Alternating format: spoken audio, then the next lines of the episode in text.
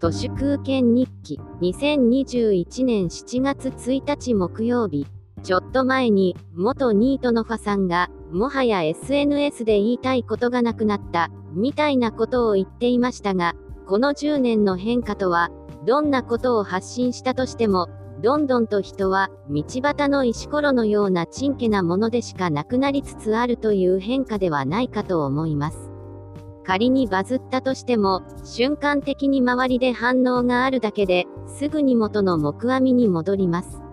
あと、亡くなった立花隆は、血の巨人だったとか言われてますけど、一人の人間が血の巨人とか、もはやそのような見立てに、まるでリアリティがありません。国民国家とか、地域とか、職域のようなものでさえ、権威がなくなり、うさんくさくなって、まとまりがなくなって、もはや最大で150人ぐらいの人間関係でしか何かを共感できなくなってきている気がします。つまり、SNS などという何億人ものつながりは必要ないよねということが分かってしまいました。アメリカのこととか、霞が関の中のこととか、経団連の元会長が死んじゃったこととか、オリンピック開催期間中は山手線の終電が遅くなるとか、ありとあらゆることがスーパーフラットに、どうでもいいことになってきました。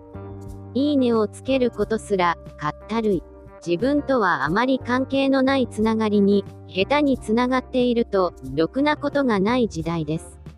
日本人は、Facebook をどんどん使わなくなっているそうですが、これから SNS は、より一層、小さいつながりへと変わる気がします。私が大学生の頃はまだインターネットさえなくて、たまり場には紙のノートが連絡用にありましたけど、SNS はあれでいいんじゃないか、という気もします。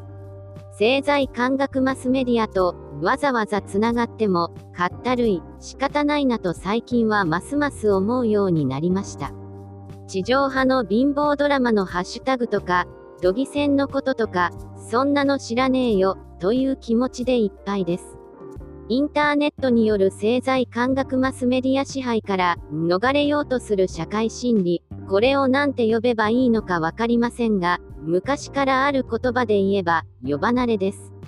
鴨の町名の北条記は、呼ばなれの文学で、あれは現代で言えばソーシャルデトックス、携帯料金を止められてからの段ボールハウス生活みたいなものだと思います。